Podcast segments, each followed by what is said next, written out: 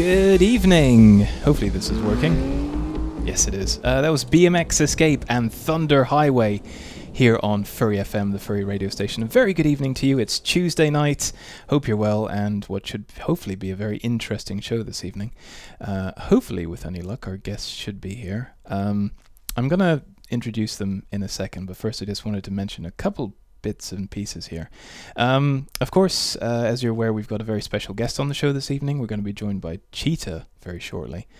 Um, Cheetah, of course, being the chairman of Eurofurence. Uh, Eurofurence is going to be taking place very shortly. We'll give you some more information on that shortly. But if you have any questions, as uh, Ivik mentioned in the chat, uh, feel free to let us know and we'll get around to asking them. Probably towards the end of the show, give or take, depending on how we do for time. So, um, yeah, without any further ado, hello, Ivik and Cheetah.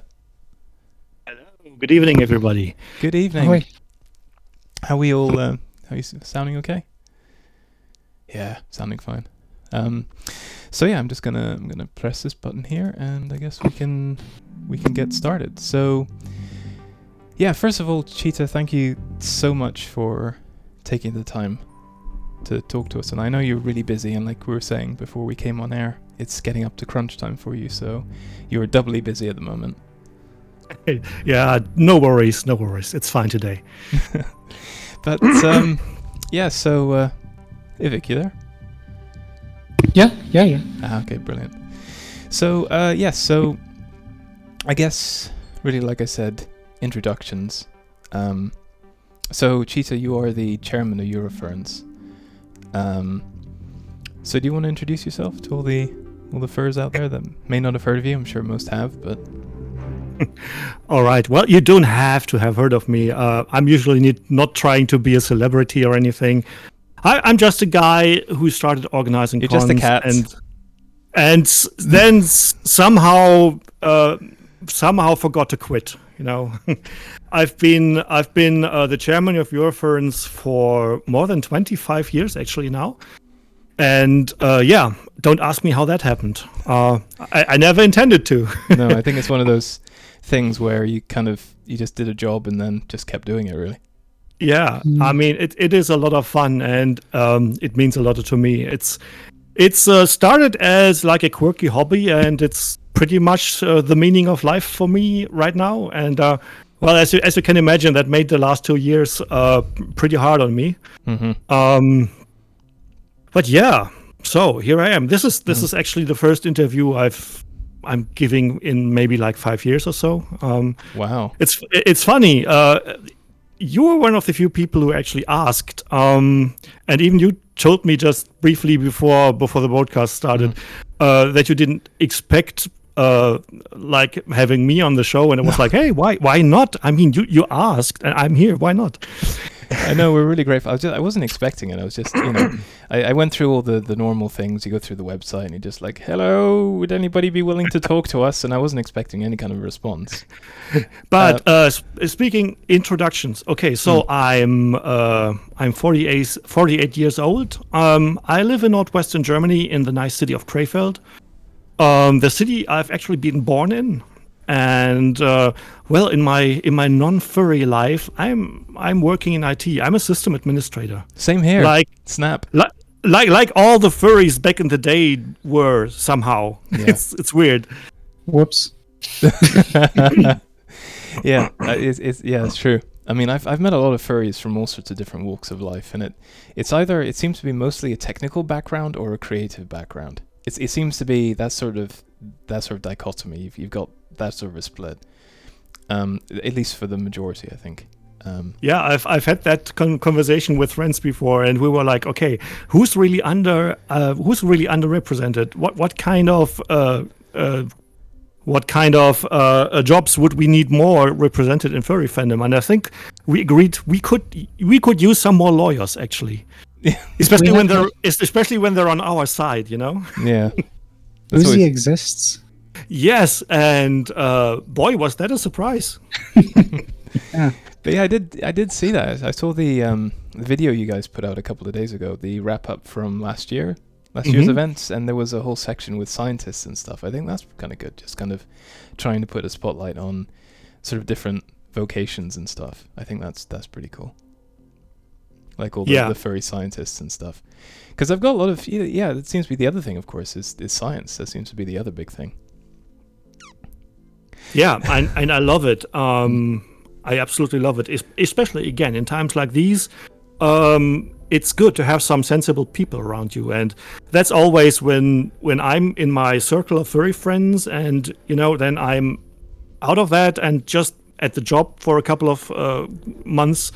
And especially in the time where everybody was socially distancing, that was really hard. I was just hanging around with, in quote marks, normal people all day and I was boy, I, I want to meet some real Yeah. people again, like like like nice people who actually can think and who aren't stupid. I want I want to be with furries again. no, it sounds really mean, but yeah, I, I find that the furries tend to be quite weird, but I like that because I usually find weirder people tend to be more interesting, if that makes sense.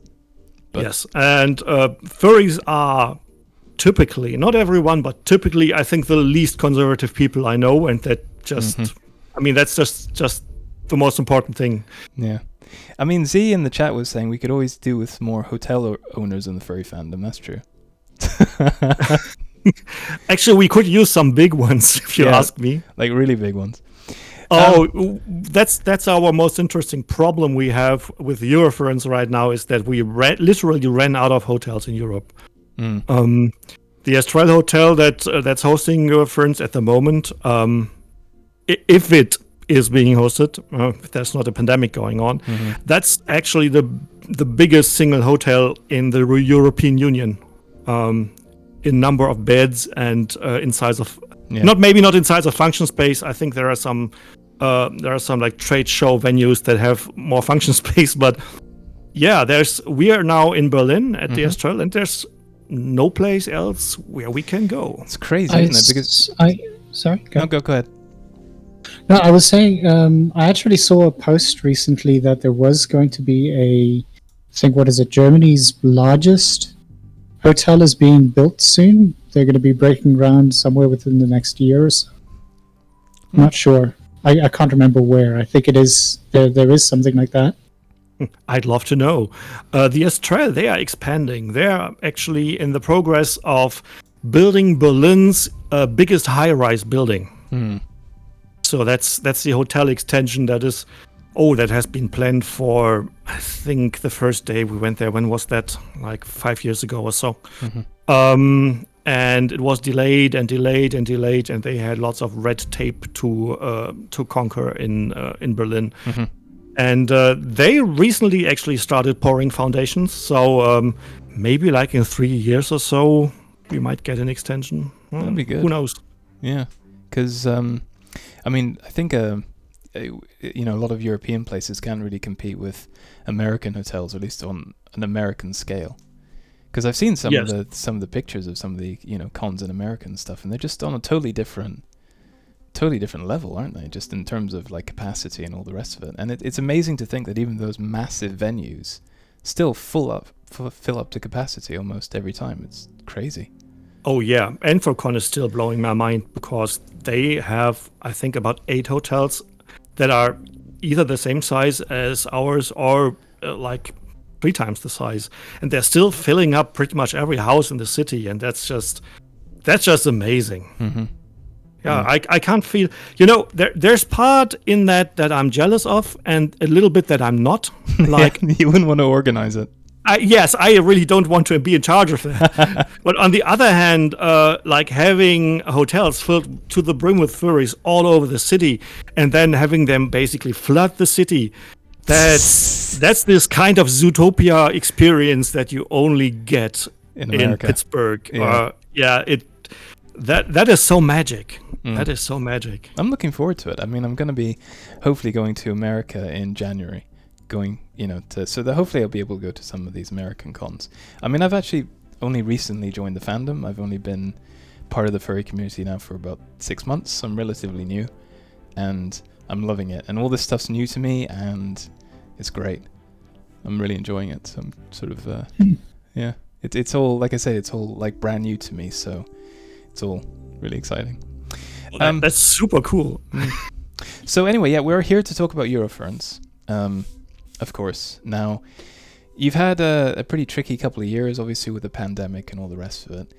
Um, so obviously, last year I think you did a few things, but it was on a much smaller scale. This year, you're really sort of trying to go for it, and you're trying to to to organize a few more things to try and sort of kickstart things again to a point. So, I mean, I think before we get into that, I think it's probably a good idea to talk a little bit about, I mean, the, the beginnings of Eurofurence. Like, how did how did you guys start? How long have you been going? For those, How did we yeah. How did we start? Um, yeah, when when we uh, when we had our very first meeting in '95. Yes, I think it was in '95.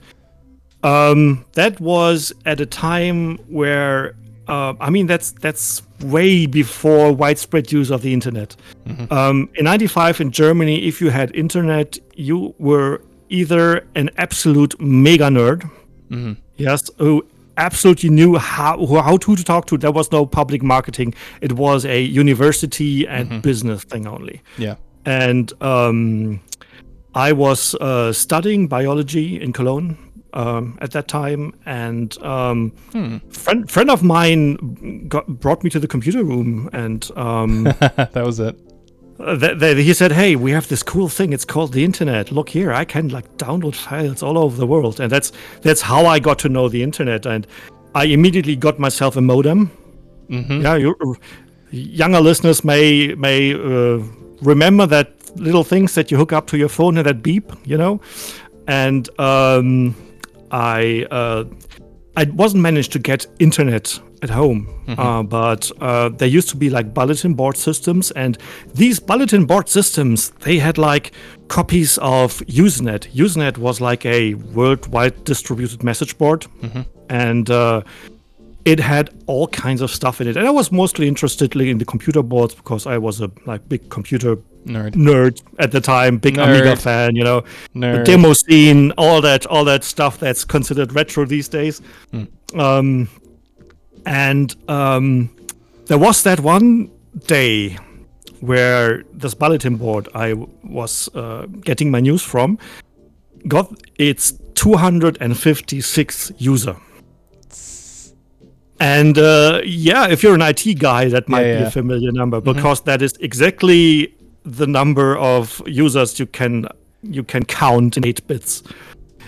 And obviously, nobody ever thought that a bulletin board could be that big, and uh, it completely messed up everybody's subscriptions. So basically, everybody got subscribed to everybody else's news groups Okay. and and one of those news groups that I got by complete chance was Alt Fan Furry. Okay. So I got randomly subscribed to a furry news group without any idea what the hell that is. What are furries? Yes, what are furries? And it was like super, super interesting because I've I basically been a furry all my life. I just didn't know that there was a word for it. So I, I saw all these people being into into comics, cartoons, and uh, and uh, you know writing adult adult stories, and not even porn, just just Yeah. sto- you know fantasy yeah. stories with with anthros uh, for grown up people. While in Germany, typically that was only children's books, and that fascinated me immensely. And one thing that I read about was this online multiplayer world that you can could get into, and it was called FurryMUCK. I remember hearing about this. No, go ahead. So uh, i- imagine Furry imagine Muck was something awesome. i- imagine something like VR chat, but it's all text. hmm It's a it's a number of virtual rooms, and you can like command you can type commands like go north, go south, like in old text adventure yeah, the old style. RPGs. Yeah, yeah, yeah. And you could meet with other people in rooms, and uh, you know you had an inventory with things, and it was a place to just meet, chat, and roleplay. And um, that was wow in 95 that that blew my mind it was like well that's the coolest cyberpunk thing i've ever seen I, I need to be there and i want to talk to all the other furries and so yeah so yeah i uh, i went to uh, i went to the students it department said okay all right i want to log in to your system so i can telnet into um, into FurryMUCK Telnet into furry muck. and uh, um, yeah, I didn't tell him that. I said, "Oh, I have very important scientific Work. homework to do." Yeah. yeah.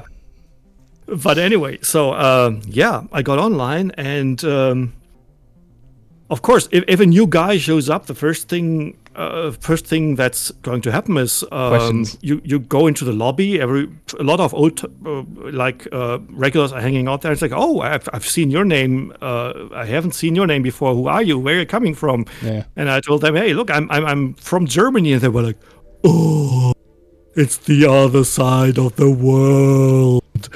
Because everybody was in the US. I think we were a lot more impressed back then, weren't we, by things? Yes, and it was it was very special. I mean, chatting in real time with someone over the pond uh, was amazing. Um, the only other way would have been to make like a long distance call for like I don't know, ten euros a minute or something like that. Yeah. And yeah, so so a a couple of people were like, "Oh, uh, um, by the way, in Germany, do you have?" Um, but a few others were like, "Hey, wait a minute, wait a minute. There's a cup here. That I, I know another guy from uh, from Germany who's on FurryMUCK. Uh, let, let me page them." And um, well, w- within a week or so, um, we, we found out Yeah. we, we found out that we are uh, that we are like probably a dozen dozen people among like 500 users or so like a dozen from europe Mm-hmm. and we said oh this is so cool um, so here we are meeting on the virtual other half of the planet. And we we should really meet. We should we should see if we can get together and uh, and meet and just talk uh, in real life. And uh, like no bring our comic books uh, and watch movies together and do stuff like like first like to do back in the day. So um, one uh, one of the people that was uh, Unki um, said, "Okay, yeah, um, friend of mine, um, Tess, that he has like a um, like a vacation cottage. Um, we should all meet." And the uh, pretty much the only existing furry conventions back in the day was called ConFurence, like conference with Yeah, yeah, fur yeah. in it. Yeah. And uh, he said, "Okay, and we are going to have our Eurofurence now." it's like it's like the European version of ConFurence, and it was so ironic because we were, I think, I think we ended up with 18 people there. So most birthday parties are bigger than, than that meeting was. And but we called it Eurofurence just because we could, and we were kind of proud that that we could meet that way. And uh, that was completely unorganized. We basically just met for the weekend. We had lots of canned ravioli, and we went to the beach and we watched cheap horror flicks on VHS. Sounds good.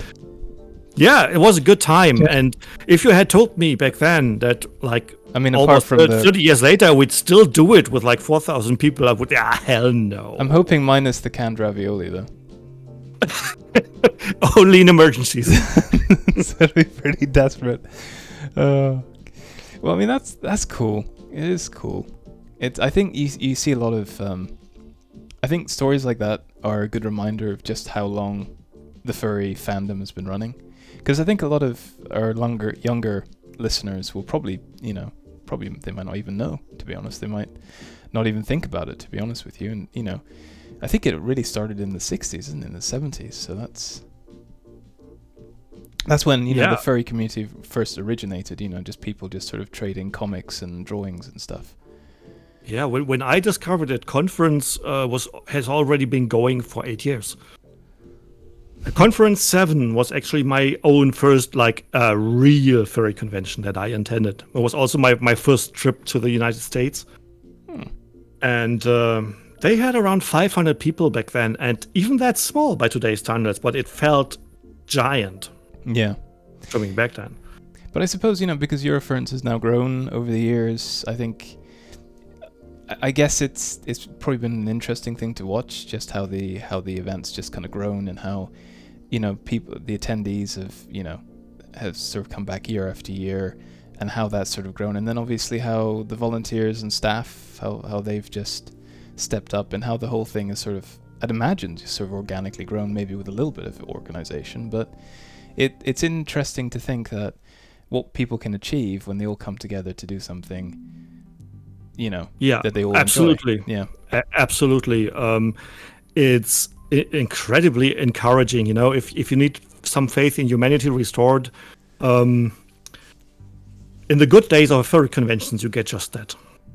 It's uh, it's fantastic, um, and it it really gives me energy for for every day in my life.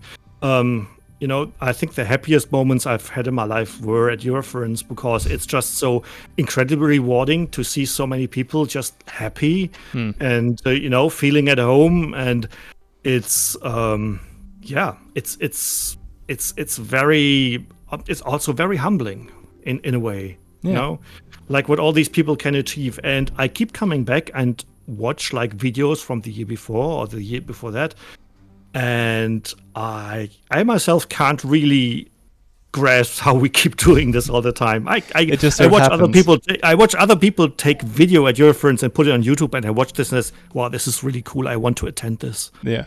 I really want to erase my brain and not remember it and then just attend my own con just to once feel how it really is. Yeah.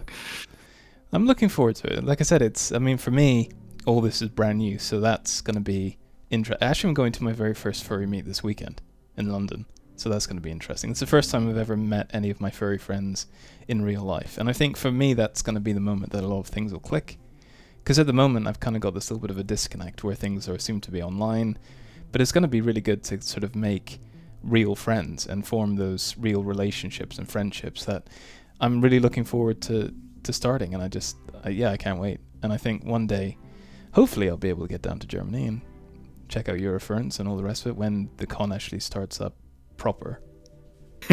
Which we ho- which we hopefully will will do next year. Or Hmm. like 99.9% we will.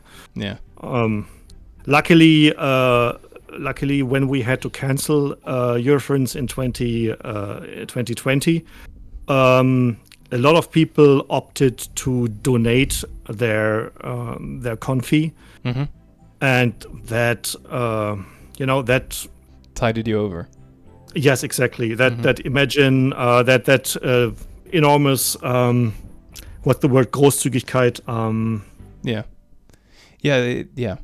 Um, I think it, it it it does it does encourage people. It does encourage you to you know to appreciate um, how generous people are, and it, it's sort of like you say, generosity yeah, gen- exactly that was the that was Yeah. the word i'm looking i was looking for yeah, it, and it, it that does restore your faith in humanity, and I think it it reminds you why you do it.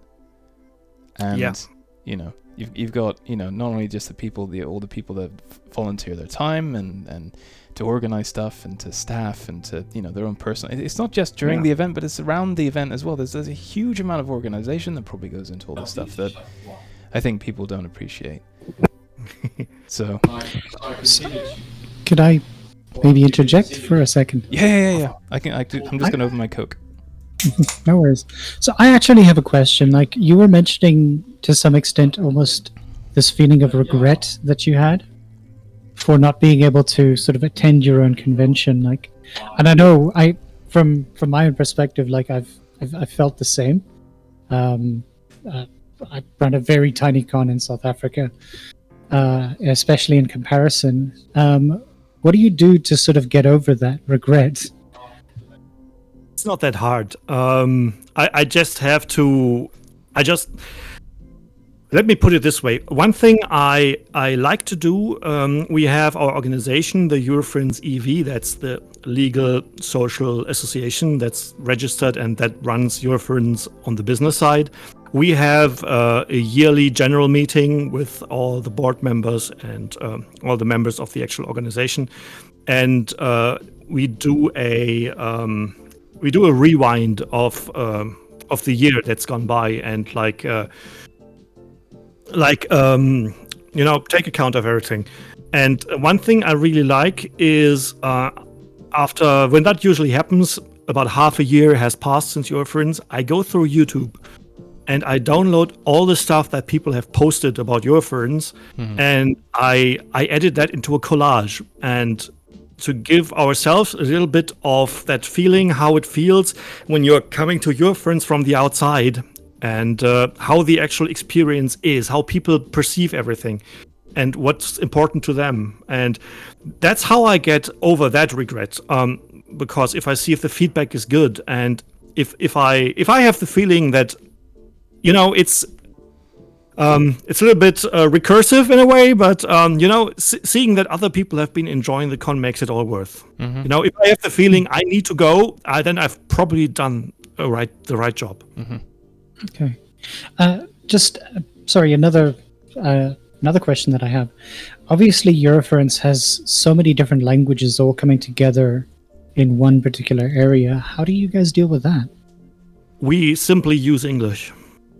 It's as simple as that. Every, the entire programming, everything, all printed materials, all events, it's it's all in English.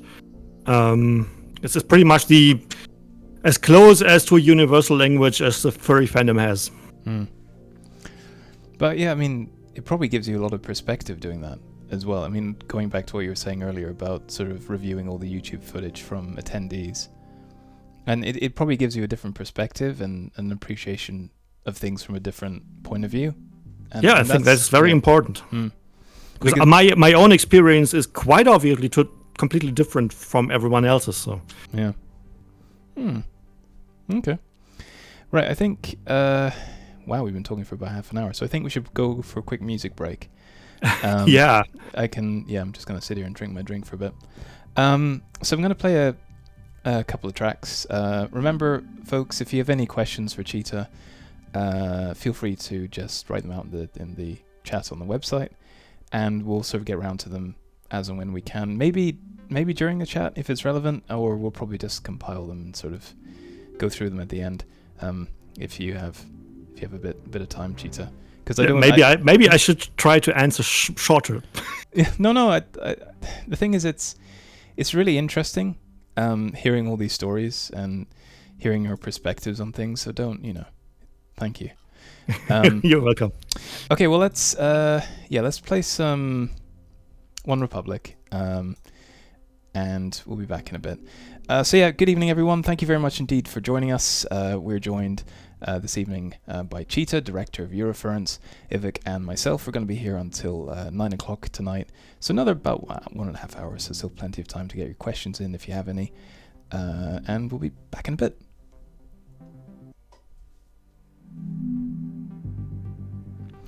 Um, yeah. Sorry, I should have warned you, Ivik. Apparently, that last song startled you a bit. you just weren't expecting it. It was just like, oh, this is nice. It's all like, yeah. um, yeah, anyway, good evening, everyone. If you just joined us, uh, thank you so much for your company. Um, like I said, joined by Ivik this evening and uh, Cheetah, who is the chairman of Eurofurence for his sins. Uh, thanks again for you know taking time out of your busy schedule to talk to us this evening. Um, we really, really appreciate it. We're very honoured to have you on the station tonight, and uh, thank you for your time because I know there's not enough of it these days. Yeah, it's it's been a pleasure so far. Hmm. So yeah, we were talking about how a lot of people, well, actually in, in the chat, how uh, it has been really good to talk to you actually because you have a lot of stories to tell, and it's really interesting actually hearing hearing these things. Um, but yeah, so so this year, um, I suppose we can probably talk a little bit about the event this year because that's why we're- we're here, obviously. Um, so what have you got planned for us this year? Yeah, we originally really, really wanted to have like the full in-person convention experience again this year, I know, but uh, third wave happened, and um, we could typically have eight months with, between we uh, us opening registration and then the convention, and uh, that was a risk we couldn't take. Um, now, in hindsight, we probably could have pulled something off, but again, uh, we we yeah. simply did not want to collect everybody's money and then refund everybody again. So we said, okay, it's um, it's a sad decision, but we're going to do the online event again this year. Um, and uh, it's going to be a little bit different this time because, and uh, you're getting the exclusive inside scoop here now because I haven't talked about this anywhere else in public yet. Um, we are actually holding a small in-person event um, in Magdeburg at one of our uh, previous hotels that we were at, and uh, we're um, having like a uh, a small event with about hundred people that are mostly staff, some friends, and uh, the, uh, these are going to be our studio audience. So we're setting up a little makeshift broadcast studio with a little stage, little dance floor, um, stuff for DJs, and uh, we're going to broadcast uh, live from location. Uh, we are still going to restream stuff that people are doing live at home. There's going to be re-recorded content, but we are all trying to give the viewers a little, little more of an event feeling about Yeah. this. Bit of a taste, yeah. Exactly. Um, reason why I didn't mention this in public yet, quite obviously, is we did not have the time to organize anything big. This is super short notice, and um, we're doing it with just the core people we need to do this. And uh, we really didn't want to give people the feeling people, that yeah. you know uh, that we're like the super elitist special secret con that nobody can attend. you know, that's not, that- that's absolutely not the message we want to send with this. So Yeah. I'm intentionally s- saying studio audience, but um, yeah, it's it's going to be a quite a step up from from last time, and um, yeah, if you like to hear stories, um, there's also, among other things, going to be one panel that I'm going to run with Uncle Kage of Anthrocon fame, and it's called Convention War Stories, mm-hmm. where we will basically do this for for an hour and just exchange all the funny stuff that we've come across in our in our careers. Yeah. I have watched a few of his videos actually. He's a really funny, funny guy. I really hope I get the chance to meet him one day. Oh, But he's, a wonderful guy. He's got so many stories. He could literally just talk for hours. So I think he'll be all right there. So yeah, uh, if you if anybody wants to join us on the stream, um, Eurofurence Online this year is going to happen um, essentially next week. It's going to start on the 23rd. That's Thursday afternoon, and it will run all the way until Sunday night. Um, programming is going to be like uh, panels, uh, um, shows. Um, we're going to have live DJs in the evenings. Yeah, get your convention fix. If you can't go anywhere else, this is the not a convention, but the next best thing. Uh, stream will be on our homepage www.eurofurence.org. If you hadn't guessed. Right. And uh, uh, what's the word? Pretty much every single convention has a donation drive. Do you have details in respect to that? Um, we are not taking donations for ourselves at, at, at the moment. Um, you can donate to our charity, though. Yes, that's what I meant. Sorry. Yes, there there will be appropriate announcements how you can support our charity. Our charity, like uh, like our guest of honor, is basically Cheetahs. frozen in time. We're still we're still working towards Eurofurence 26, and we decided we're going to keep the guest of honor. We're going to keep the charity. We're going to keep the theme. There will be a year when we can pull this off, and god damn it. Yeah. So yes, it's um it's the cheetah um conversation. Oh god, I'm probably saying it wrong. Uh because it's such a uh, it's such a gener- generic name, but it's it's very important uh, work they do. It's the the Cheetah Conversation uh, organization. Um, Conservation. pl- yes, please, yeah, conservation. please, Yeah. please, please look at our homepage. I've I've forgotten to put my cheat sheet on. Um, Mm. and um, I did. yes, I did see some of the videos actually because the video you posted a couple days uh, highlighted their organization quite well and what what they do. It's it's really good work that they do, and I think they're an amazing charity. So ah, and I'm biased, of course. Um, yeah, that's fine though. the best charity and uh, if you want to support me then no no no absolutely not All right. Well, um, yeah. So the website again, is eurofurence.org, isn't it? exactly Yeah.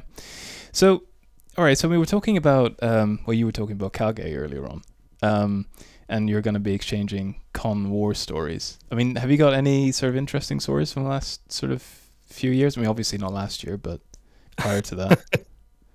oh there are so many um, i think the wildest thing um, that ever happened to us or one of the wildest things that ever happened to us was uh, uh, at uh, Eurofurence 24 um, that's four years ago. And uh, when suddenly one of germany's most well-known comedians crashed the con basically as a guest.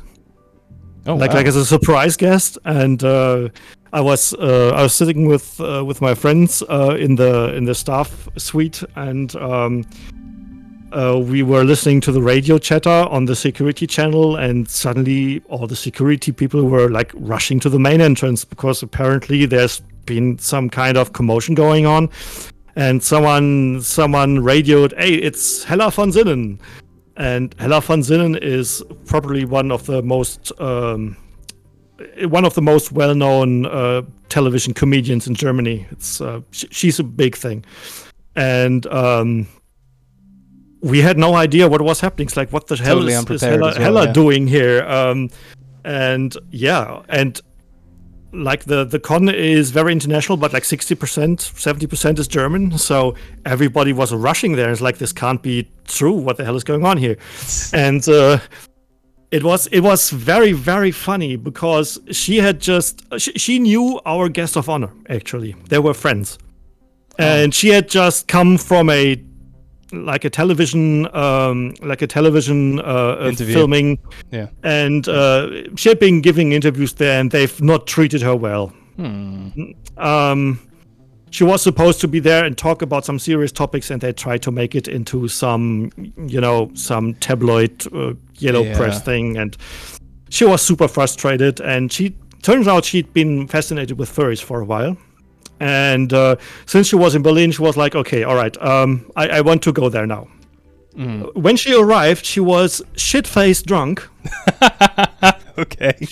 and um like showed up at the furry convention with uh and she instantly like started giving like autographs and had people doing selfies and stuff like that and we sent some security guys down there to like try to like funnel her through the cloud uh, through the, through the crowd and uh, get her up to our suite. And uh, so we wanted to talk. Naturally we wanted to know what the hell is going on. And um that that turned out to be one of the most fascinating evenings I ever had because um, Totally well, she- yeah. she, she came up and uh, so we introduced ourselves and uh, we basically instantly became friends within an hour or so. Oh. and uh, yeah we we got even more shit faced together and uh, she let off all the steam she had and then we just traded like stories about um, w- one thing you need to know is that she's not only the most well-known uh, TV comedian, she's also one of the most well-known uh, lesbian activists. Okay. So oh, nice. so she, she's a she's a very strong LGBTQ um, advocate, and of course, then she goes to Eurofurence, which is pretty much one of the queerest events you can attend. Yeah. So she she felt right at home. Um, and um, yeah, we, we we we sat on the balcony and um, and, uh, and and drank and um, Had fun. She she smoked like a chimney, like she always does. Yep. And uh, after that night, we essentially had to carry her downstairs and like call a cab for her to get her home alive. but yeah, she she returned the next day and um, she regularly registered uh, the year after. And uh, I'm pretty sure she's going to be back next year. So uh, yeah, we we've made a friend that came out of nowhere. It's quite fascinating, and um, it's really nice because. Um, you know, sometimes the furry fandom has a pretty tough standing in the mainstream, and uh, you know, having some people on on your side, having yeah. some some allies that that really makes things easier. You know, people spreading the good word about you, Yeah, it tell does people help. How awesome you are, and uh, yeah, I'm I'm I'm really looking forward to seeing her again. Because that's one thing I did notice. Because I hate coming back to this because I really want to focus on myself. But it's it's it's an interesting sort of parallel with with my own experience. It's like for the longest time, sort of being outside of the fandom and occasionally looking at it, you just see what the media portrays. You see all the sensationalism, and you see people dry humping each other in fursuits in NCS or whatever that was. And, and that's the stuff that you see. That's the, what the media portray, and that is what people believe because that's what you know. That's the most. That's you know that's their entire exposure to it. So that's all they see. But Yeah, it, the, the truth couldn't be further from that, and that's what I'm I- discovering.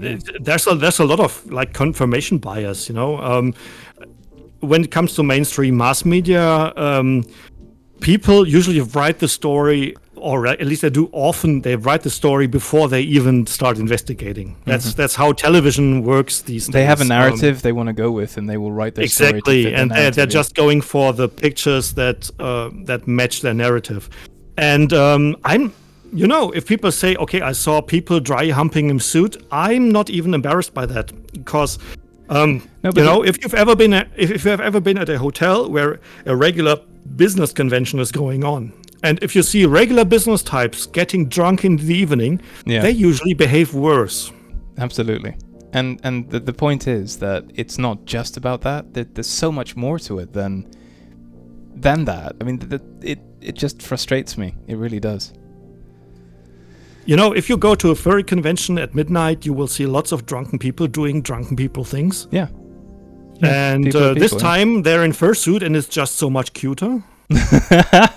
yeah.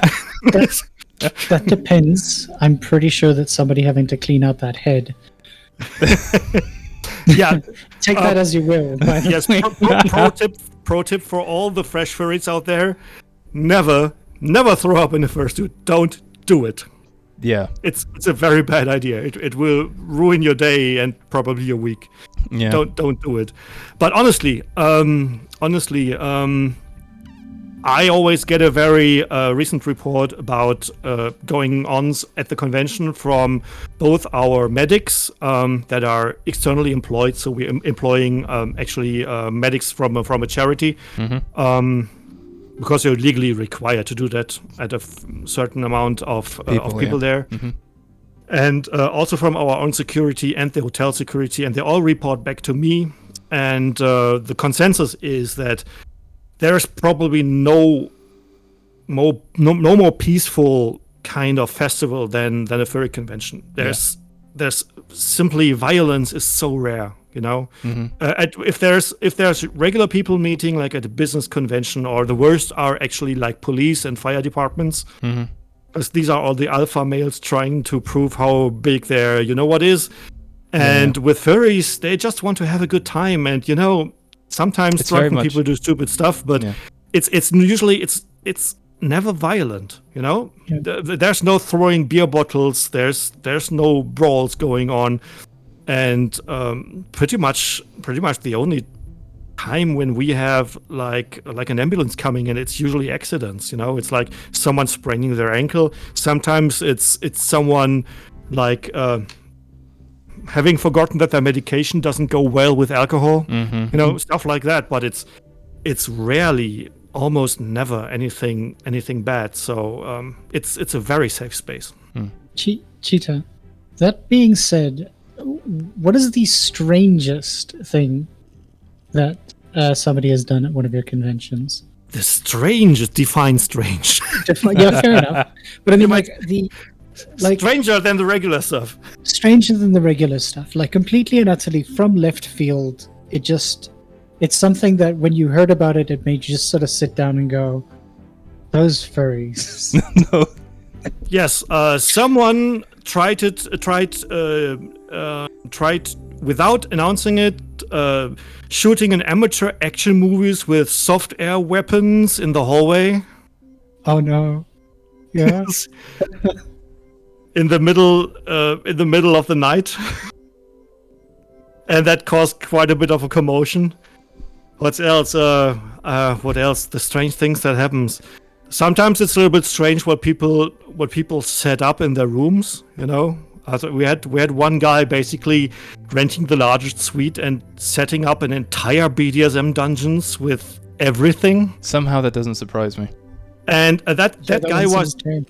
that that guy came from the US and he had 12 suitcases with him. I guess he had a pretty busy weekend then. Yes, he had probably lots of guests up there and uh, left some very very confused housekeeping staff there. no.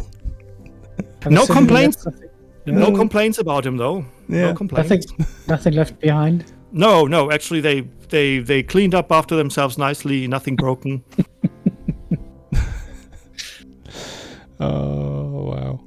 Then then you know little funny things that probably are only funny after the fact but like some guy had a guitar and a really big guitar amp and decided to prank one of his friends by setting it up in front of their door and like just letting it rip like at 3 a.m in the morning and waking Oh everybody no. up Oh no. well, I suppose, like, I mean, so, I mean, the schedule of like a normal con. I mean, what time do you know all the shows and stuff usually finish? Like, because I'd imagine it's pretty much an all-night party. At least in my head, it seems like an all-night party. At Eurofurence, uh, usually, um, usually um, uh, the morning um, until the afternoon is uh, the regular pro- convention programming. So that's usually when all the like the panels and um, and the talks go. Um, that's when the dealer's room is open, when the art show is open, and then towards the evening, it all shifts a little bit more towards the stage. So in the evening hours, usually after like 7 p.m. or so, that's when uh, uh, when the biggest shows are on main stage. Like if we have a concert, that's usually in the evening. If we have uh, stuff like the like the Puppet Show, um, which is like a um, which is like a three-hour theatrical production with puppets, like Jim Henson style. That's that's usually at Saturday at night, and after that, there's uh, usually dances going on until typically three, four in the morning. Yeah. On the last day, sometimes until hotel staff kicks us out. Yeah. Of course, you know, uh, being, being it, it, there's a lot of socializing. I mean, the bar's open, and one thing that's very nice about the Maritim is is that they have like a, uh little channel going by, like with water, and there's a little bit of waterfront property that has like a little fake beach bar set up, and we usually set up like a bit of big fire pit there. So there's actually a, a real campfire out there that you can sit down and and chill. oh, nice. And so so that's how it typically goes. That's really nice. I mean, I have to, love fire. yeah. I think Yeah, the, the campfire has been like a Eurofurence staple since day one, and we've been lucky enough to almost always find like a place where we can do it. Hmm. Yeah. And we've changed to a lot of venues, yeah. so I mean, that's, I that's kind of awesome. You have to say that the pulpiteers, um, I wouldn't mind focusing on that a little bit because that actually speaks to me being a raging homosexual and the theatrical aspect of it is something that's always quite appealed to me. Because when I was at school, one of the things we had to learn was theatre. It was one of the classes we did, and I always really, really enjoyed that. And it, it I always regret never having gotten involved in in that sort of stuff to sort of really kind of scratch that particular itch I always had. I, I guess I was just too too nervous to really kind of engage with theater and performing arts and stuff like that. But there is an aspect of that that really appeals to me, and I think you're for you that's probably the, the same. So I, I know you're one of the main organizers of the pulpiteers, and I think that's probably Yeah. one of the most unique things about Eurofurence is that is the is this a is the show you organize. So would you mind talking about that for a little bit?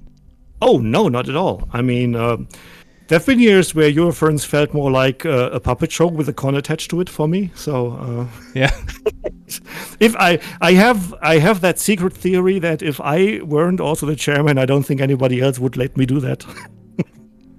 Well, they just have humor in you. yes. Yeah, I mean, I think the central theme about that show is that we tend to go completely overboard with uh, everything. Um, it's usually it's usually uh, very ambitious. It's you know almost always turns out to be too long, too expensive, but Yeah. it's like the con itself. We just keep going back to it. It's uh, it's become really important.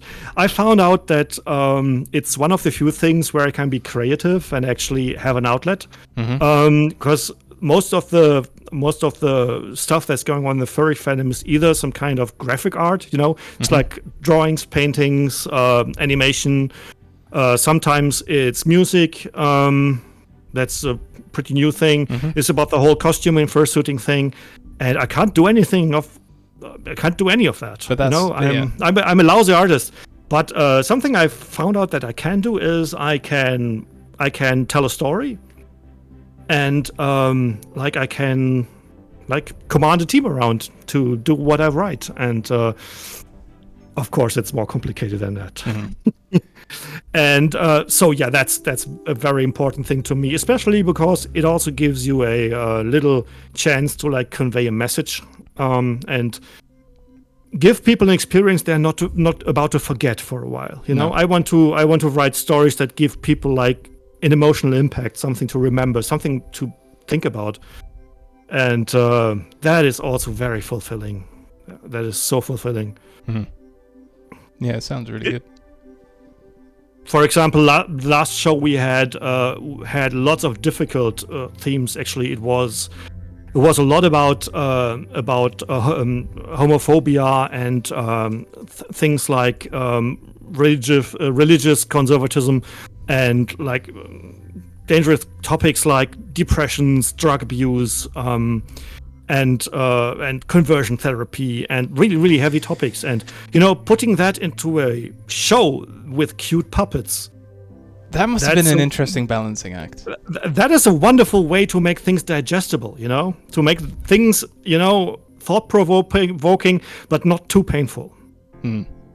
actually there, there was one scene where we actually um, that's another war story maybe you know um, when you write a, a show um, and you don't have like the actual venue to rehearse it you basically rehearse like in a in, a, in an empty room with like a makeshift stage and uh, you may be able to like you know try out some of the sound effects a little bit of uh, of the blocking of the scene. But essentially you're mostly getting like a very rough preview. And then when the con starts you have that one dress rehearsal on the real stage. Yeah. and that's when you for the first time feel what kind of like visual and audiovisual impact a scene can have. And there was one scene um i'm not going to spoil it for you but that scene was very intense. It was um one of the characters essentially like being being like um abused in an in a uh, religious rehab center and uh, they were giving her like electric shocks and something like that. And um, you know, when we rehearsed it, we thought, okay, yeah, it's it's tough, but um, it's it's in a context, it's meaningful. I think people will be able to take it. Yeah, because we take them there, and then we made sure to you know get them away from there. Then we actually played it in the room uh, at full volume, and the sound effects and the music we had made this like one ten thousand times more intense. And we were sitting back in the control booth and we were sweating beads because like, oh holy shit, people are going to kill us.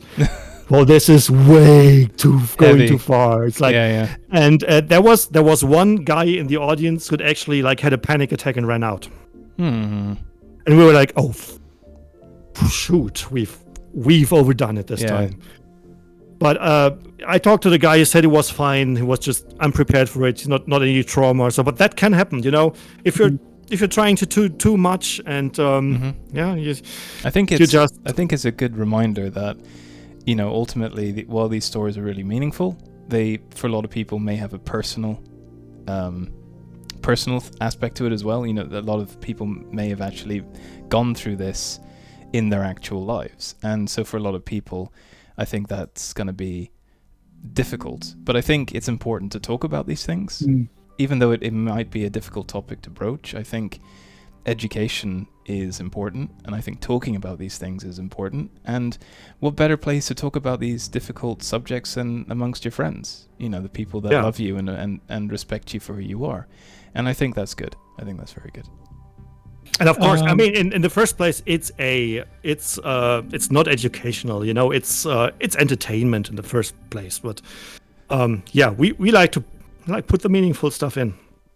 Speedy and uh, Aldrich from chat actually both uh, mentioning that the uh, Paw Pet shows are awesome and it's the highlight of the uh, Eurofurence experience. Yeah, why? Thanks. Uh, glad you're enjoying it. We are also going to have uh, the video premiere um, of uh, our EF24 show, Juno Rising, which is uh, like a space opera science fiction type of epic. Oh, cool! Kind of like the Muppets in uh, space. Yes, it's basically Muppets in space. Um, it's a little bit like the Muppet version of uh, of The Expanse. Yeah, it's you you will see some heavy inspiration from that, Mm-hmm. but it's it has an entirely different twist, and it's it's it's very funny. We are putting um, we are putting the finishing touches on the post production this week, and um, the uh, the video release is going to premiere um, is premiere on uh, Saturday the twenty fifth. And have a look at the schedule. I don't know the exact time from the top of my head, but uh, if you've never seen the Puppet Show and if you want to see a good one, that's uh, that's a very good time to tune in. Hmm. I'm looking forward to it. I think it's gonna be also great. also we uh, the the Puppet Show team has its own YouTube channel where all the uh, like uh, the the uh, the recorded shows um, after they've been uh, like edited and stuff like that mm-hmm. also all posted there and we also have a patreon if you want to support us um, because um, the budget we have from Eurofurence um, isn't quite enough to pull up a show like this so no. we're asking people for a little bit of support and uh, for that you'll get like access to um, to early access to like making of videos and uh, production updates and stuff and concept art and uh, if you're a Patreon supporter, also you can, if the real con is happening, you can apply for uh, for a seat. Oh wow! So uh, you you can get in the room first and pick your seat. That's one of the perks you get. one of the perks. Yeah, no. So um, I guess if people just search for the Pulpiteers on Patreon, they should they should find you. They, they should find us um, on YouTube. It's just uh, youtube.com/slash ef underscore Pulpit Show. Ah, okay. YouTube.com slash EF underscore Puppet Show. Well, I'm glad you guys have found your creative outlet. I think it's important. And I think it, it's really nice to put something together, to plan something, to brainstorm it, to come together and, and tell a story and have fun and entertain and everything. I, th- I think it's wonderful. I, I can't get enough of it and it's it's also so great to have a team. You know, uh, mm-hmm. we've been doing this for so long. We've been in it for more than 15 years now, and we're like family. It's like a big family reunion, getting back on stage together. It's wonderful. Yeah.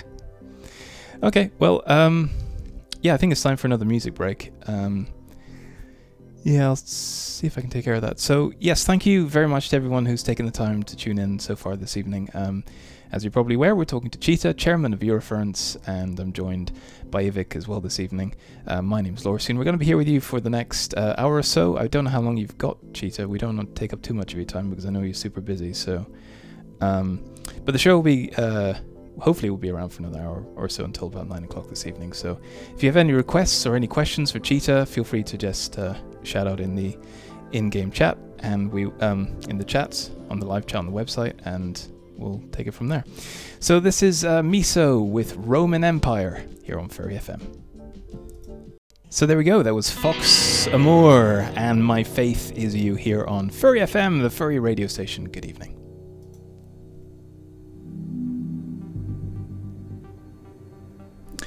Uh, right. Well, hello everyone. Welcome to the welcome to the show. If you just joined us, I have to say that's the first time I've ever heard Fox Amour. She's really talented uh, more the um, they're an instrumental artist. Uh, sometimes they'll um, what's the word? They'll uh, team up with a variety of different singers and artists as well. Um, and yeah, what they've been doing, they've been around for since I I think if I'm not mistaken, almost it's been more than a decade. Huh. Like you say, OG, right? Yeah, OG, along with uh, geez, there's there's another um, Matthew Ebel was around when the Muck was around as well. He sang a song about it. Oh, okay. So, yeah. Now I recognize the name. Yeah, Fox. Fox is a professional um, session musician and composer. So um, he composes um, game soundtracks, film music, um, and among other things, he also composes the soundtrack for the Puppet Show.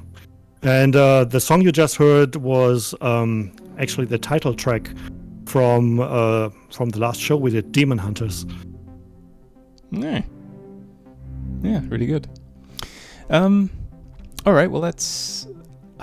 I'd I'd like to talk about VR chat. I'm I'm sorry. Have you have you had much experience with VR chat, Cheetah?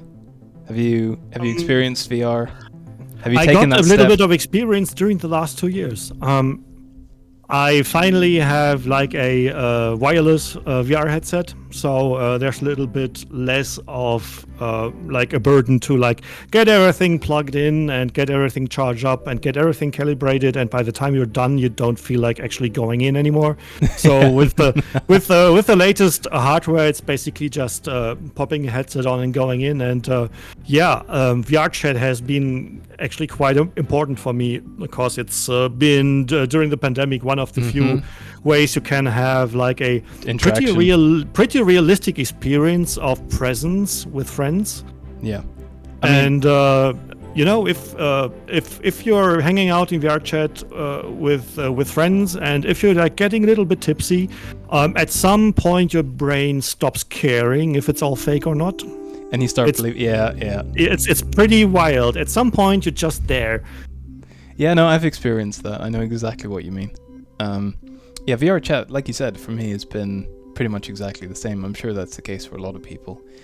Like I've met an awful lot of people in VR chat, and it's just been great. Like I said, during the lockdown and the pandemic and all of this, it's been a, a social release for me, and it's also been liberating as well in a lot of respects. Being able to find so many people my speed and find all these communities and sort of get more involved with the furry community. And I think you know, for furries, we're we're pretty much at the forefront of the VR revolution in a lot of respects. And I know that sounds very pretentious, but I mean, just I mean, just look at all the worlds that are made by furries, all the avatars that are made by furries.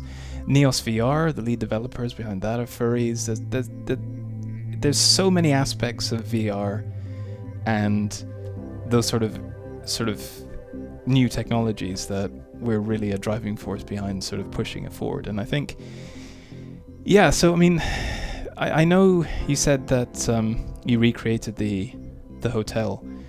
I'd just like to say that's an amazing world. By the way, the detail in there is incredible. That must have taken forever to make. Yeah, um, it it took many months, and uh, it took a really big team. Um, I I don't deserve any credit for it. Um, the people who did it was the Virtual Ference team, and that's uh, Raimajo and um, and uh, uh, God. I'm if I try to like list the names, I'm probably going to leave someone out, so I will just leave it at that. Yeah. It's um, it's also important to mention that they did this all on their own. They wanted for they wanted to create a virtual convention venue that gives you the feeling of being at a virtual convention, and um, the um, Estrel Hotel actually um, cooperated with this. So they took about um, I think about like tens of thousands of photographs and uh, actually put the entire lobby together by photogrammetry Wow. Okay. and and then spent months and months of like piecing it all together and optimizing it so that uh, your PC doesn't go up in flames when you join. that's that's good. Yeah. It's, That's- it's that's still. Mm-hmm. pretty tough. It's pre- it will still make your fans spin up really fast. Yeah.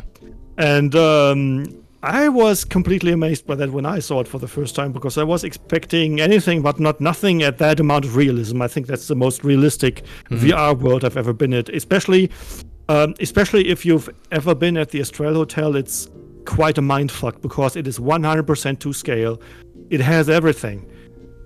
It's uh, the- Including the- a the- room as well. There's a couple of rooms in there you can go into. Yes, that too. Um, and it even has a stage.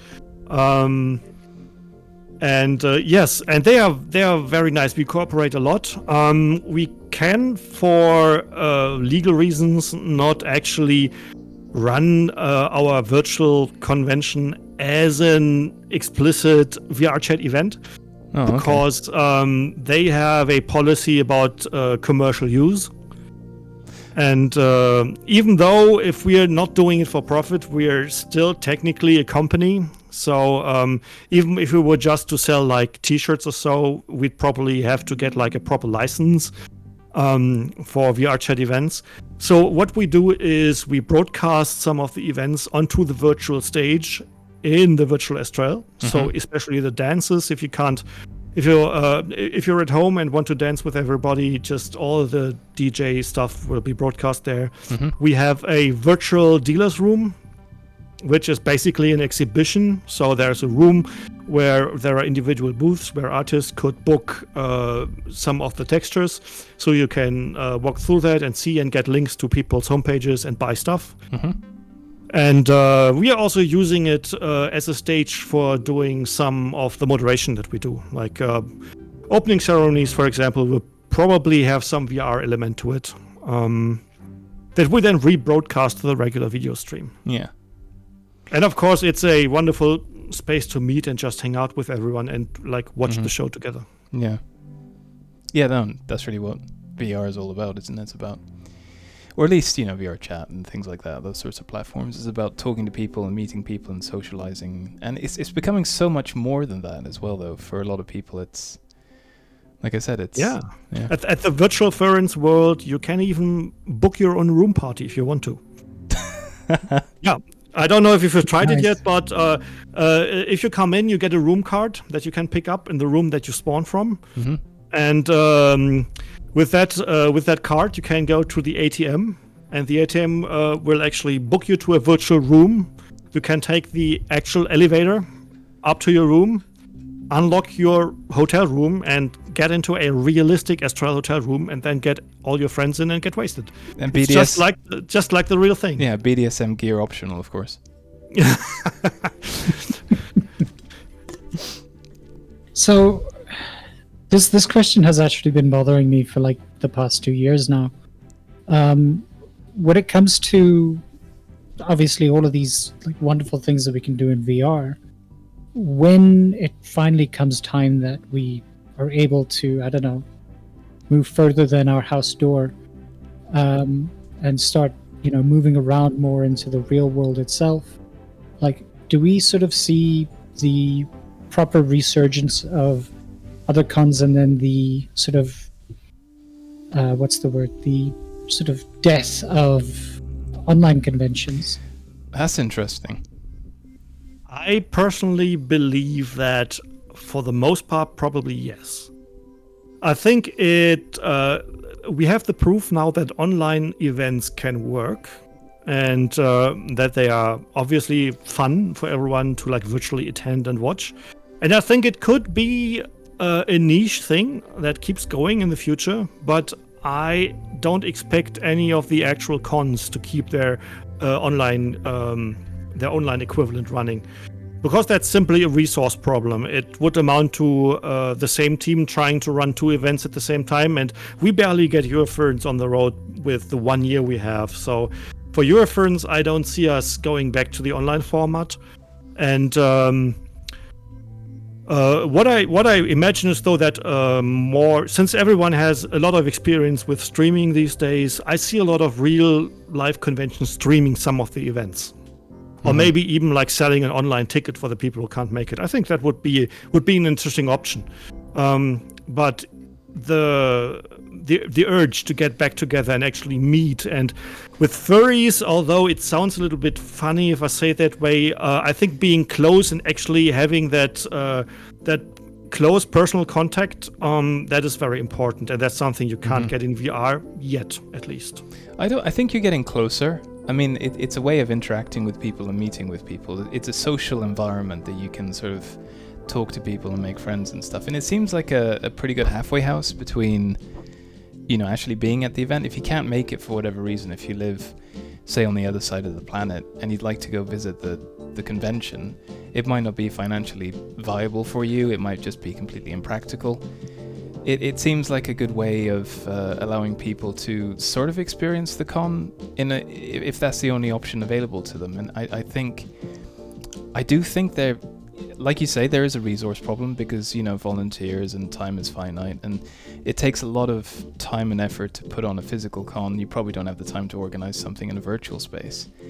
But I think, I think that's just down to the community. I think maybe we need to come together and, and see if we can we can do something to sort of encourage that because I think that's an important social aspect for a lot of people that can't physically attend. And I think it would be a shame if these virtual conventions stopped because I think, well, like I said, I'm repeating myself, but it, it's, it, yeah, for a lot of people, it might be their only, avenue to sort of engage with people and meet people and sort of attend a con. It's probably the next closest thing.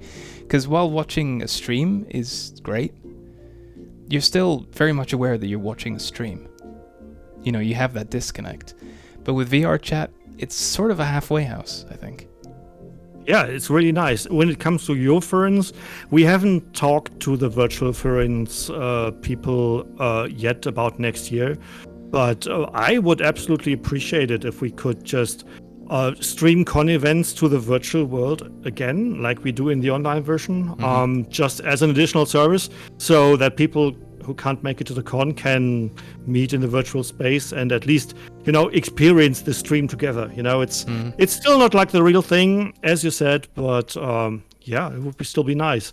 And what i would really like if people uh, would develop virtual reality events as as their own as their own specific thing you know as their own uh, independent uh, kind of thing I think uh, this is a random tangent. I think at one point there was a some sort of bot of sorts that they had roaming around one of the convention spaces a couple of years back, where they pretty much just what was it? They mounted a camera onto it, and Like Sheldon. I'm not. Yeah, pretty much like Sheldon. I, I think if I'm, I, I- I swear that they took some sort of, uh, they took inspiration from that. Yeah. But it was definitely something very similar to that that kind of concept where a person literally went to the convention virtually. Uh, maybe with- maybe we should put like a remote controlled robot and put that on a web page and then do like twitch plays Eurofurence Yeah, sure. Have the robot run into the wall every five seconds. what could possibly go wrong right? It's foolproof. It'll be Put it, fine. on, put it on a Segway. Yeah, it's totally not going to end up locked in the toilet cubicle at all. oh we we had a we had one of our camera people uh, on like a especially equipped cameraman segway it's basically like a segway without the handle Mhm. so you basically sit on it with a camera and you just steer it with your butt and um um that was alri- already borderline dangerous i mean it was super cool but um i don't want to know what happens if you give like uh, the internet control of it oh my god Yeah, yeah. i see bloodshed Yeah. I don't know. It depends how quickly people can run away, I suppose. I guess in fursuits they're kind of limited, but yeah. Mm. Well, I, I will drop this. Uh, I will drop this idea in one of the next staff meetings and see if one of see if if one of the IT nerds then uh, wants to do it. yeah. Yeah. Maybe you should make it a drone. That would be even more funny. Yeah, I was also thinking like a drone would probably be a good idea. Just imagine it getting caught in someone's hair. Uh, if if anybody of my security staff is listening, please disregard what I just said. Okay. Oh. All right. Well, I think we're about ready to uh, have um, our last music break then this evening. Uh, so what we're going to do is we've got half an hour left of the show then this evening. Um, as promised, we'll be taking your questions if you have any. Um, feel free to start writing them out in the live chat. Um, we'll go through those. We'll go through those next. Um, yes. Give me questions. Give me questions. Give me questions. I'm sure there'll be lots of them. Um, so yeah, like I said, if you're listening to the if you're listening this evening, feel free to join us in the live chat. Head over to our website furry.fm, and uh, I know it's a little bit of a faff. You need to create a, an account and stuff, but really only takes a couple of minutes. So if you have any questions, now's your time. Uh, likewise, in the Furry FM Discord as well, if you remember that, I'll try and take a look at that. This has been way too easy. Ask me something difficult or something embarrassing. You something scandalous. You, you don't want to do that. This is the internet, Cheetah. I dare you. I dare you. we'll see what comes up. yeah. All right. Well, When this was is the last time you were pantsed? I don't know. I'm sorry, I'm very tame. what does that what does that even mean? pantsed, getting somebody coming up behind you and pulling your pants down. Oh, I haven't. actually, no one's done that to don't me since I was I- 12. Yeah, oh, must have, that must have been like 30 years ago or so. Oh, Furries have too much respect. Does that happen to you often, Ivik? I've- Is, is that an everyday occurrence for you or it's something? it's risque. I'm just I won't. I'll leave it at that. All right. Come on, play the music. All right. All right. Fine. Wow. Right. That's an awesome song. Like Ivik was saying, it was his theme tune, but uh, I think there's quite a few people that uh, can relate to that one. Hmm. Anyway, yes, good evening, Mhm. everyone. Welcome to the show. Um, my name's Lorsian. I'm joined by Cheetah and Ivik. Uh, we're pretty much at the end of the show now. I think we got about uh, just just over 20 minutes left tonight, so we're gonna take a look at some uh, some of your questions you may have for Cheetah tonight. Um, yeah, it's quite interesting. We've already had a couple in, um, so I don't know if you wanna if you wanna take this one, Ivik. Oh, um, sure. Okay. Uh, I've lost myself in my own chat. Welcome back. yeah. what was it? Uh, right. So there's a question uh, just above here um, that reminds us talking in the Ringberg bar back in 2008. Do you remember that? yeah, someone asked, uh, "Do you still remember us talking in the Ringberg back in 2008?" And uh, that it's probably impossible for me to remember, and that's true. That's true. Uh, one of my dirty secrets is that I have a terrible memory for names and faces. I I have trouble remembering my own coworkers at some time. If they're working in a different department, I don't see them every day. Um, that can lead to all kinds of embarrassing situations. Even worse at a Ferrycon, especially in a position like me, where probably like a couple of thousand people know who I am, and I can't remember Yeah. barely anyone. So yeah, that's quite a bit of a challenge for me every time. So if you run into me at the con and I don't remember who you are, or if I suspiciously glance at the name on your badge, it's nothing personal. It's just how my brain works. I, I do that often, and there's only 50 people at the convention that I'm at.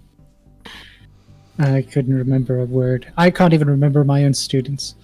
That's one of the things that makes furry conventions so uh, so pleasant for me is that practically everyone is wearing a name badge. Mhm.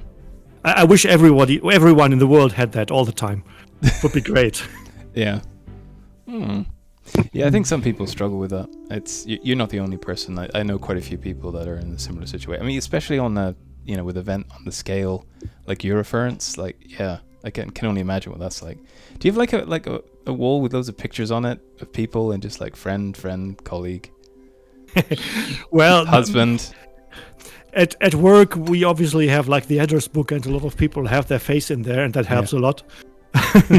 for people hmm. for people that I meet regularly, it's not a problem. You know, hmm. if, if I've known you for a while, or if if we've been no, if we've gone through something together, that usually like uh, makes it really easy to remember. Like I'm not going to hmm. forget who you are after this, so don't worry. but if it's if it's a, just like a casual encounter and uh, Yeah. a little bit of small talk, that basically gets instantly erased. Yeah. Mm. Hmm. Uh, sorry, do you want to take this one? Yeah. Okay. Um, was it ever your intention at the Eurofurence? Be- yeah. Was it ever your intention that Eurofurence became as big as it is? And what do you miss from Eurofurence when it was a smaller event? That is that is a very interesting question. Uh, intention is the wrong word, maybe, because in the end you have very little influence on how your convention gets. Um, there is not an easy way to make a convention big, and it's not. There's not any way to make it small again. It all depends on what you're offering and how many people are going to take you upon that offer. If you do a good job, you will grow in popularity, and um, you know the number of tickets you sell will go up, and you will have to find like a a bigger convention hall that will fit you. Um, and you you're basically it's basically a blessing and a curse. On one hand, if you're growing, it shows you that you're doing something very right, that you're that you're fulfilling a need, that something that people really want. But on the other side, it means you can never be the con you were. Um, you, you can't you can't take it back. Uh, even if people say, well, you you can cap uh, the can cap the amount of people. I mean, just let 1,000 people in. But I mean, how are you going to choose those 1,000 people? There's 5,000 people standing in front of your door, and they want in. You, you're not going to shoot every third person. I mean, um, yeah. You're too Uh, big. how- Go away. how how are you going to you know i mean uh, you could make an intentionally bad convention but that would probably more more damage and Yeah. still not be what people want so yeah once you've got uh once you've, springs to you- mind. you've gone this popular uh, it's it becomes a challenge to make everyone happy I suppose there are always Um, going to be those people that go, "Oh, I remember when it was so much smaller. It was so much better." I think It was- nostalgia is a hard thing to battle, isn't it? yeah nostalgia Mhm. nostalgia i think at the moment eurofurence is probably the best eurofurence you can get um there i have a lot of nostalgic feelings for the old conventions and there's always something i miss but there's also so many new things that come to the convention that would never have been possible in days back then. So mm-hmm. it does change the nature of the convention. It's a completely different thing. I mean i we, we we started this interview with talking about the first meeting we had and the meeting we have now and that's not there's nothing in common except that we are still furries meeting in one place mm-hmm. And that's And, really um, the important thing, isn't it? Really, all other things aside, it's about people Yeah. and it's about friends and it's about community, and that's that doesn't change. Yeah, mean- there's a there's a sweet spot when you definitely are transitioning from the small convention to the big convention, and that's the moment when basically you are not feeling like one big group at the hotel anymore. At some Yeah. point, uh, the whole community will kind of like break apart into subgroups. And they're still going to have uh, the same great time they used to, but it's not like you're walking through the lobby of the hotel and you've seen everyone's faces before. hmm Mm. I mean, Um, besides that's, Yeah, go. yeah, that's something that never comes back, and uh, I kind of miss that. Mm. Uh, the uh, when when we talk about the Ringberg Hotel, that's um, that's uh, that's one of the hotels we were that was that we got into by a happy accident from EF 13 to EF 15 uh, for three years, uh, where basically everything was perfect. Um, they were a little known hotel just somewhere in the middle of nowhere, way oversized because they used to be like a um, like a holiday home for farmers in the German uh, Democratic Republic back in the day. So uh, they were basically union built, um, and then later bought out by a private uh, uh, by a by a private operator, and um, they really needed that kind of event. So we were like super welcome there, and they did not care how crazy everything went, and they quickly found out that we were much nicer than. Um, They thought, than the regular guests they had. And um, I think like year 13, um, the first year that we had at the Ringberg Hotel, I think that was the most magic one we ever had. And I think that's that kind of feeling that we had uh, where everything just seems to be on the same wavelength. Everything just seems to be in harmony and no matter what goes wrong, it just doesn't really phase you at all. Yeah, I think that's that's the part that I miss the most. It's become less of an emotional thing and more of a professional thing. You know. Um, Mm-hmm. I suppose it, a has to be. There's a it- balancing act there, isn't there? Yes, it takes a lot more professional uh, professionalism to pull off a con like EF26 than it took like pulling off EF12. And that's by the way one of the things that I that I'm really looking for forward for next week. Um, the the little uh, the little uh, thing in uh, the Maritim Hotel we do for EF Online that feels like running EF5. It's like um, it's super super low budget. Um, it's a super small team, not a lot of structure in it. Everybody just does what they can, what they do best, and lots of great teamwork. And we just go into this and we're going to wing it, and it's probably going to be a lot of fun. Yeah, those sorts of things are the best though, because giving people that ability and scope to just be creative and have fun with something without Yeah, too much structure can. It, it's either going to be brilliant or a complete disaster, and I guess that's just down to the team of people that you got. exactly. Um, what's the word? Uh, let me see here. A whole bunch of people talking about size and whether things might have been different. Uh, if EF1 were to take place in 2021, would have been what would have been different and uh, from how it was then? Do you think? Oh my god. Um, That's from that is, that is that is so hard to say because in 2021, uh, furs are everywhere. You know, it's just Mm-hmm. it's it's not something so special. You know, it's something you might have run into just by you know, being on the internet. You know, just just the memes uh, would tell you everything about furries. Um, so um, it would have if if we if if we started like as I already said, most of my birthday parties I attend are bigger than this.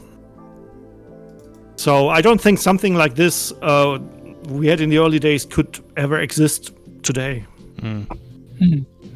Well, I that's think I think that's that's just over, you know, and uh, it's not a bad thing, really. Um, so some of those cons back in the day they really sucked, you know. it's an unpopular opinion, and I'm including myself in that. You know, I think we've learned a lot in the last 20 years, and we had the fortune. Uh, we had, we had we were lucky enough uh, to come into the convention business at a time where the uh, fandom in Europe was growing slowly. So we had the chance to like grow our skills with the growth of the community. If you're trying to start a new convention these days, um, you're not starting with 20 people. You're probably starting with like 500 people because there's a large uh, there's a large um, uh, there's a large what's it called uh, demand for it Yeah. you know and uh, nobody teaches you how to run a con i mean unless as you happen to have like uh, a professional training as an event manager it's really hard to like have 500 people on your first event lots of people try it and they fail before the con even happens you know how many how many great plans have you seen of people announcing a convention and then you never hear of it again so Dashcon. Yeah. the only Yeah, way you can that's you gone. Dashcon. basically the only way you can start a new uh the only way you can start a new convention these days if basically if people from another convention basically split off and do their own thing I mean, That's exactly what I was saying. I mean, if yeah. sorry, Vivek, go ahead.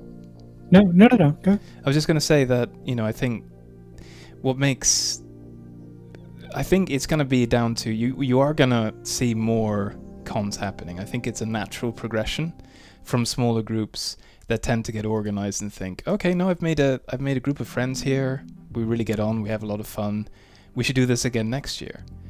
And that bit of fun becomes Mm, becomes an annual thing and and people end up sort of looking forward to it and then it then becomes a thing and then things start growing you know friends start inviting friends and you start seeing this organic growth in a lot of small groups and they end up growing i think that's just a natural progression of things i think if you set off with the goal to have a convention i think you're setting yourself up to fail yeah. if you have a group of friends and you just like, well, let's just get round, you know, just watch some movies on a once a weekend and just have a bit of fun or, or whatever it is. And I think if you see that natural growth happening, I think then you you could be onto a winner if you wanted to organize something big. But that is something that happens over an extended period of time. I think the Yeah. idea of setting up an actual con with the goal of having thousands of attendees right from the get-go, I think it's That's a it's a recipe of no disaster. Yeah. you're you're setting yourself up to failure if you Yeah. try to do Mhm. that Yeah. Uh, Covert Rabbits, just mentioning. Uh, it says on your article from uh, your reference that you started with 19 people. How fast was it that it started just spiraling out of control and into what we would consider to be a proper convention by our standards? Uh, when did you first realize, oh shit, we actually started a convention?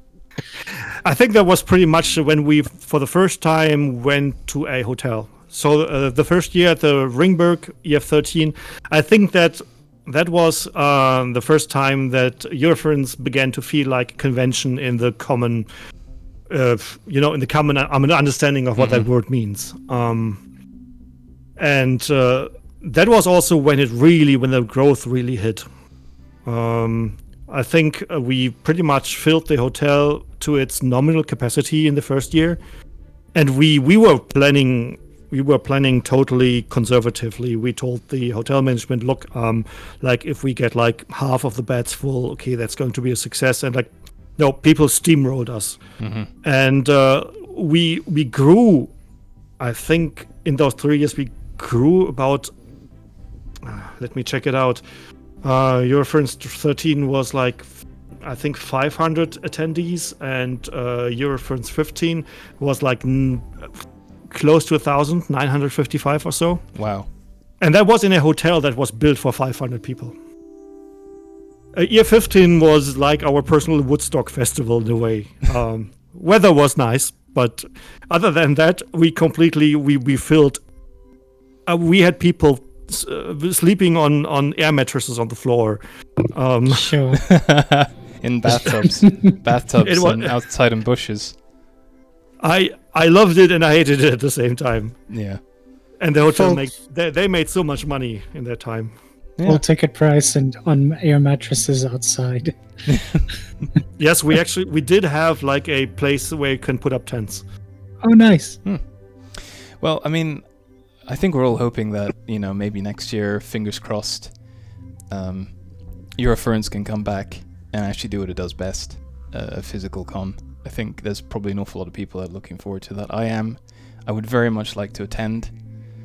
Um, and you know, for this year, I think we've got an awful lot to look forward to. I think from looking at the schedule, it's a pretty jam-packed schedule. I think you and your team have done a spectacular job of organizing this and putting it together with with what you've got to work with. And I think you know you've done an, a really good job. And you know, congratulations to you and your team. And I know you've still got an awful lot of work to do. I know it's crunch time, and yeah, you're gonna be uh, a lot of late nights, I suspect.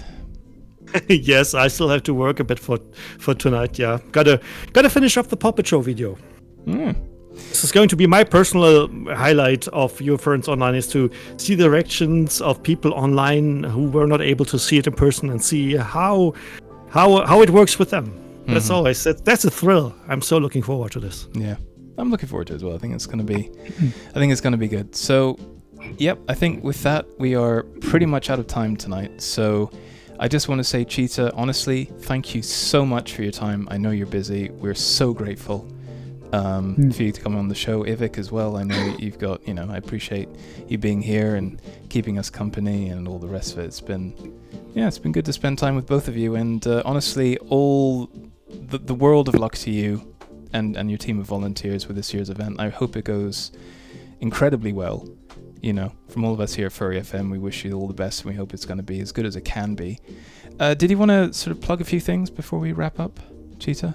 Was there anything? Um, I think I've plugged everything I, I have to plug. Uh, again, um, go to our, our Pawpet Show YouTube channel. Look at the shows. Um, go to www.eurofurence.org and see see uh, see us on stream next uh, week. Um, look in the chat. We we posted uh, the URL for the schedule that just got released five minutes ago. It's so hot off the press. It's not even Mm. linked from the homepage yet. And well, other than that, um, thanks a lot for inviting me in. This was a lot of fun, Hmm. and uh, it went by so fast. Can't believe we've been talking for Two two hours. hours. Two hours, yeah. It's been good. Um, yeah, well, thanks everyone for uh, for your time tonight in the chat. Thanks for all your questions and company. Uh, good luck, Cheetah. Good luck, the Eurofurence team. All the very best. Um, and yeah, that's it from us this evening. Thank you very much indeed for joining us. Uh, we will try and podcast this. We will have this available on the website uh, probably in a couple of days. So if you uh, just caught the end of it or you missed some of it and you'd like to go back and, and listen to it again, we will have that available for you. Uh, so do check out the furry.fm website for all of that. Right, with that, we're out of here. Take care of yourselves. Have a great week and a fantastic weekend. And we can all look forward to Eurofurence.